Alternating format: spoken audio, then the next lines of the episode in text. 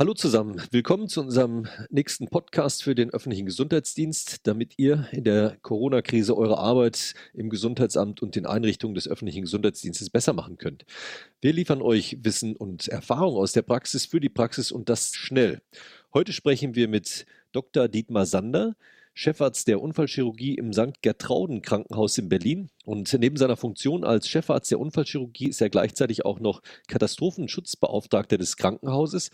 Wir erwarten eigentlich jetzt so, dass viele Aktivitäten und Aufmerksamkeit sich auf die Krankenhäuser richten wird, die sicherlich in den nächsten Tagen und Wochen mehr herausgefordert werden mit Patienten, die in die Krankenhäuser strömen werden aufgrund ihrer Erkrankung und natürlich auch aufgrund der Schwere der Erkrankung. Dietmar, wie sieht denn im Moment der aktuelle Tagesablauf in einem Krankenhaus für einen Chefarzt in der Unfallchirurgie auf? Du bist ja auch wahrscheinlich involviert mit Notaufnahme. Was macht Corona mit euch? Also Chefarzt für Unfallchirurgie und Orthopädie ist aktuell eigentlich eher so eine Nebenbeschäftigung. Zum Glück habe ich eine Truppe über die Jahre aufbauen können, auf die ich mich 100 Prozent verlassen kann. Und insofern bin ich jetzt eigentlich Katastrophenschutzbeauftragter des Krankenhauses und dabei auch dann auch noch Chefarzt. Aber die Hauptaufgabe im Augenblick ist die Vorbereitung des Krankenhauses auf das, wofür wir hoffen, dass es nie kommen wird.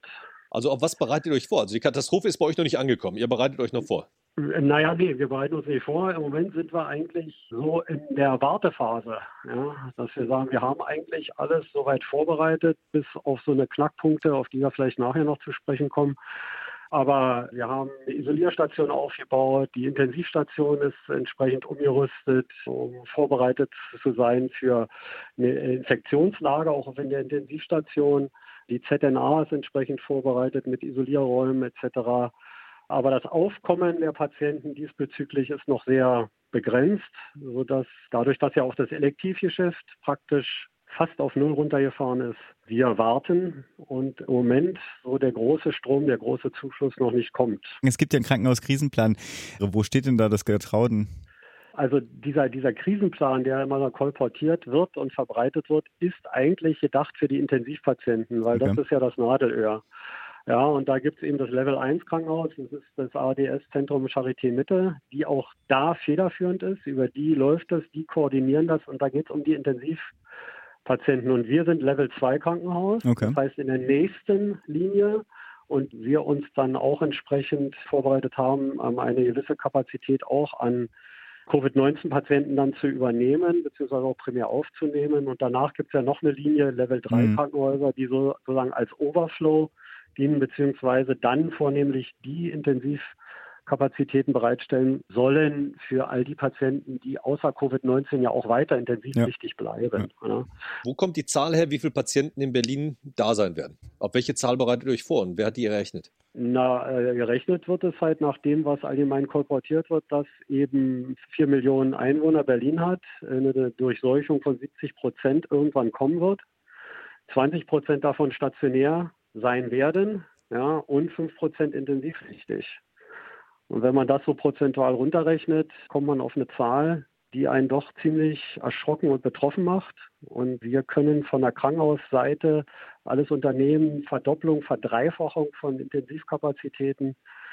Wenn die Kurve nicht abgeflacht wird, werden wir es so nicht schaffen können. Das ist ja die ganze klare Aussage und deswegen ja auch diese ganzen Maßnahmen in der ganz klaren Erkenntnis. Das war ja nun schon, denke ich, die größte Herausforderung, überhaupt eben die Intensivbetten insgesamt bereitzustellen. Welche anderen Herausforderungen gibt es denn noch in der täglichen Arbeit jetzt? Na, also wenn wir jetzt so bei den Intensivkapazitäten sind nochmal, ne, ist eine, ganz große Herausforderung aktuell, dass wir von der Räumlichkeit und auch von der von der Bereitstellung und auch von der Schulung des Personals eigentlich so sind, dass wir unsere Kapazitäten auf jeden Fall verdoppeln können.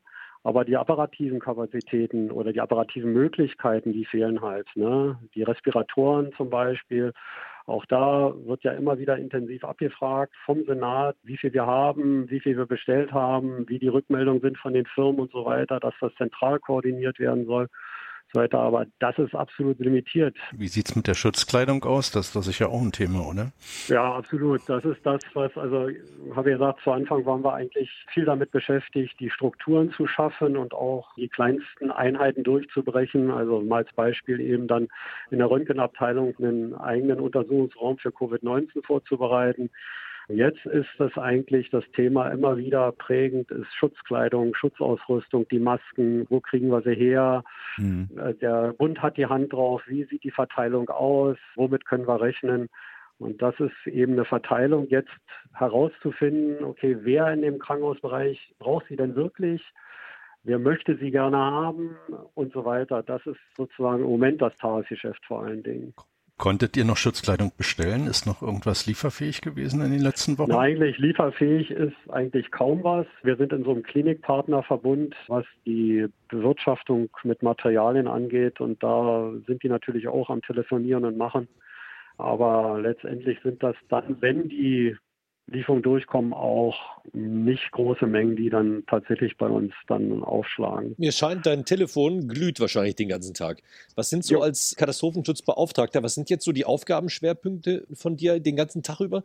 Und mit wem sprichst du eigentlich den ganzen Tag dann? Na, also das Telefon glüht ja auch, weil ich dann anrufe, aber das ist mehr so Mailverkehr, ja, dass so Stellungnahmen eingefordert werden und man selber auch Fragen in den Mehrverkehr reinschickt. Es geht um die Schutzausrüstung, es geht um die Schulung des Personals und es geht vor allen Dingen aktuell auch um die Sensibilisierung des Personals an die Sache, dass wir eben nicht das Füllern haben, dass wir eben alles ausschütten können, was wir haben, sondern was wir da sehr genau haushalten müssen mit den knappen Ressourcen, die wir tatsächlich haben. Ja, und aktuell ist es dann auch, dass man nochmal durch die Abteilung durchgeht und guckt, ist das alles umgesetzt. Die kleinen Schritte, die jetzt immer noch sind, das ist alles ziemlich kleinteilig, aber muss dann auch erfüllt sein. Ja, kleines Beispiel dass wir im KISS-System jetzt alle Patienten markieren, die mit Verdacht oder bestätigten Covid-19 ins Haus kommen. Und wenn dieser Verdacht sich nicht bestätigt hat, dann muss dieses Kennzeichen natürlich wieder vom Patienten verschwinden. Ja, und auch das muss durchgestellt werden bis zum letzten Mitarbeiter, dass das dann auch richtig erfolgt wird. Also das ist jetzt ziemliche kleinteilige Arbeit auch.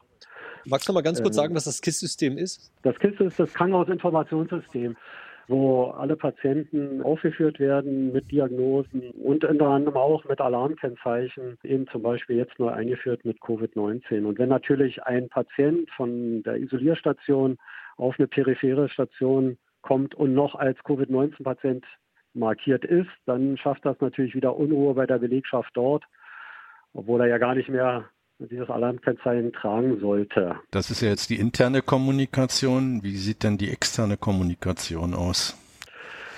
Die externe Kommunikation ist natürlich vor allen Dingen zum Gesundheitsamt hier von Charlottenburg-Wilmersdorf. Das ist ja sozusagen die zentrale Schaltstelle, was die Testungen angeht, was auch die Quarantänemaßnahmen angeht, was das Management ja auch der bei uns behandelten Patienten angeht, denn das darf man ja nicht vergessen. Es ist ja immer sozusagen die Hoheit. Gibt es da einen laufenden Kontakt? Ja, unsere Mitarbeiterin von der zentralen Notaufnahme, die ärztliche Leitung, ist sozusagen unsere Schnittstelle zum Gesundheitsamt und durch den regen Austausch und einfach auch da kleinteilig, wie das Verfahren ist, wie der Meldeweg dort ist und so weiter, ist da eine ziemlich vertrauensvolle Ebene aufgebaut, sodass dann auch mal Dinge geregelt können, so auf den kurzen Dienstweg. Und das ist ganz wichtig, dass man im Krankenhaus jemanden hat, der zu dem öffentlichen Gesundheitsdienst eine direkte, vertrauensvolle Kommunikation fördert. Ja. Darf ich noch mal fragen, wir haben viel über Krisenstäbe und so schon geredet. Seid ihr eingebunden in dem Krisenstab in der Kommune, also in dem Stadtbezirk oder habt ihr auch einen eigenen Krisenstab bei euch im Krankenhaus schon etabliert? Und wie kommuniziert ja. ihr mit anderen Krisenstäben?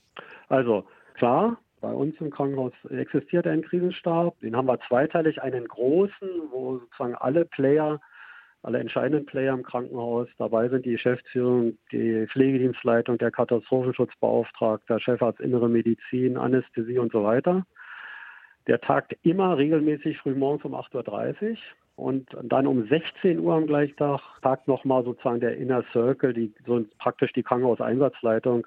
Das ist die Geschäftsführung, Katastrophenschutzbeauftragter und Pflegedienstleitung, um dann nochmal sozusagen das Tagesgeschehen abzugleichen, nochmal äh, die einzelnen Problempunkte, Aufgaben, die noch zu erledigen sind und so weiter abzustimmen. Und so geht man dann sagen den Nachmittag bis Abend, arbeitet das dann ab, um dann morgen um 8.30 Uhr wieder mit dem normalen Pandemiestab am Start zu sein. Das ist mm, ja so, wir arbeiten so für uns. Es gibt halt so persönliche Beziehungen, die man aufgrund der Situation in Berlin, dass die Katastrophenschutzbeauftragten untereinander bisweilen einen ganz guten Kontakt haben, so ein Austausch stattfindet, aber so ein genereller Austausch, dass die Krisenstäbe sich untereinander mal treffen, abstimmen und so weiter, das existiert so nicht. Wie sieht es denn jetzt äh, mit der Belastung in der Notaufnahme aus? Eure Notaufnahme ist ja sonst auch immer sehr voll. Hat sich da was verändert? Sind die ja, Patienten absolut. anders?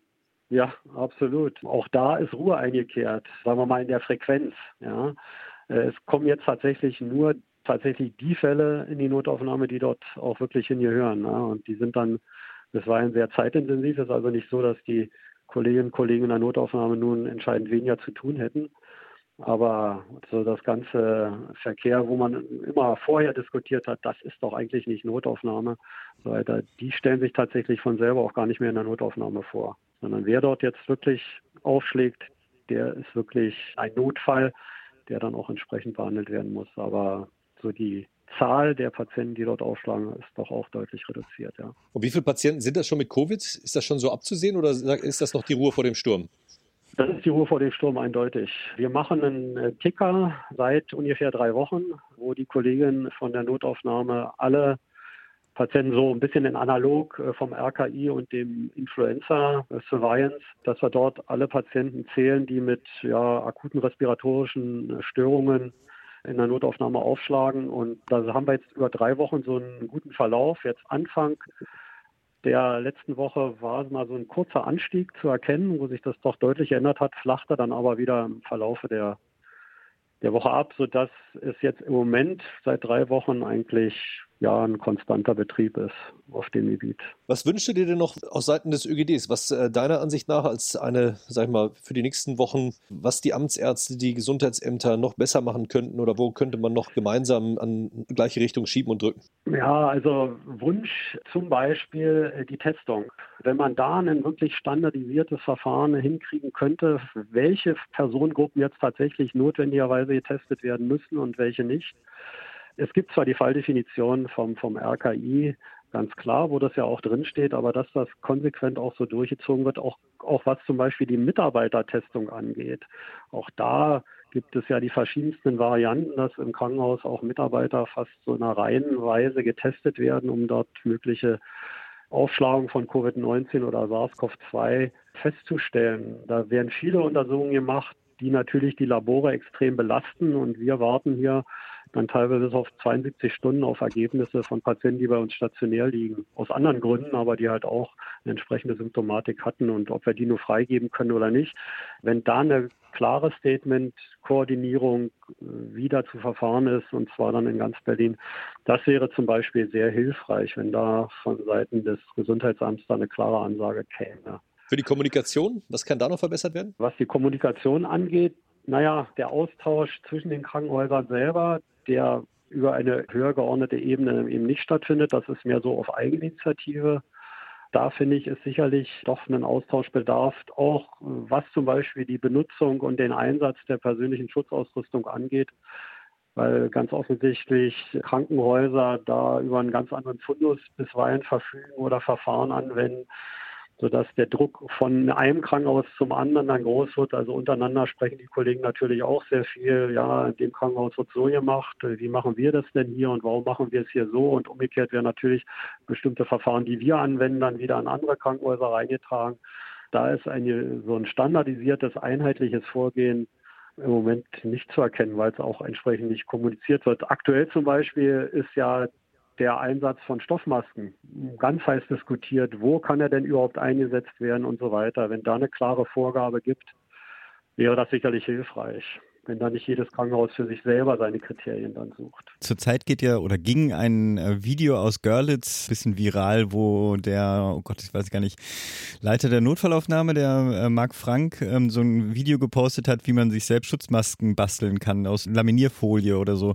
Ist das schon im ja. Krankenhaus angekommen und es wird kopiert oder ist das nur eine Anekdote am Rande? Äh, naja es kommen tausend Sachen im Krankenhaus an. Ja, irgendwie, ich glaube, Burda könnte jetzt die Schnittmuster aus den 50er Jahren Jahren wieder, wieder auflegen, wo er mit, mit einem Rändel da über Papier und dann drunter dann die entsprechenden Muster. Und wir haben schon überlegt, unsere Nähstube zu reaktivieren im Krankenhaus und Kolleginnen, die da, oder auch Kollegen natürlich, ja. die sich da auskennen, an die Nähmaschine zu setzen. Aber das ist ja alles schön und gut und da gibt es tausend Dinge im Internet und natürlich wird das alles reingetragen, auch von der Belegschaft. Aber wann sind sie denn nur einsetzbar? Ja, mhm. und auch da gibt es wieder tausend Dinge und wieder hin und her und welches Material und so wird das alles dann wieder zu einem großen Problem. Aber die klare Sache ist, dass es, äh, ja, wo ist dann tatsächlich das Einsatzgebiet und wie viel Schutz bietet es dann tatsächlich? Ja, und äh, wir müssen ja in der ganzen Sache und im ganzen Mangel immer wieder wissen, in einer solchen Lage, biologischen Lage, Schutz des Mitarbeiters steht ja. ganz oben. Und der Schutz muss dann aber auch der Schutz sein und nicht das Gefühl des Schutzes. Mhm. Ja, das ist ganz wichtig bei den ganzen Diskussionen. Lieber Dietmar, vielen Dank für deine Zeit. Vielen Dank für deine ja. klaren Ansagen. Schutz des Mitarbeiters und der Mitarbeiterin ganz im Vordergrund, das finde ich super. Mir scheint, ihr seid gut vorbereitet. Das war ein toller Schluss. Wirklich, klasse Schlusssatz. Ja, ich hoffe, die Ruhe vor dem Sturm äh, wird noch lange anhalten. Der Sturm wird bald abflachen, sage ich mal. Ja, ja, ich hoffe auch. Und ich hoffe auch, dass wir irgendwann als Krankenhaus auf die Balkone, als Krankenhausmitarbeiter auf die Balkone gehen und applaudieren und mit den Töpfen schlagen für die Bevölkerung, die sich dann vorbildlich an die ganzen Auflagen hält und so die Kurve abflacht und wir im Krankenhaus nicht in eine Notsituation kommen. Dankeschön. Schönen Sonntag. Danke, Dietmar. Tag noch. Tschüss. Mensch, Dietmar Sander, der Chefarzt der Unfallchirurgie, scheint es ja sehr kontrolliert zu haben und die sind gut vorbereitet. Mir scheint, das Gertrauden-Krankenhaus in Berlin steht wieder eins, oder? Was meinst du, Detlef? Ja, das Gertrauden-Krankenhaus war schon immer an vorderster Front in Berlin. Wir haben ja 38 Aufnahmekrankenhäuser, die alle geübt haben, die alle trainiert, die auch regelmäßig bei uns hier zusammengekommen sind. Das St. Gertrauden Krankenhaus war da schon immer an vorderster Front dabei. Es liegt natürlich auch an Dietmar, der da seit vielen, vielen Jahren tätig ist, mit einem tollen Team dahinter, muss man auch mal sagen. Wow, na denn, vielen Dank für eure Fragen und äh, wascht euch die Hände. Hände. Genau. Tschüss. Tschüss. Tschüss.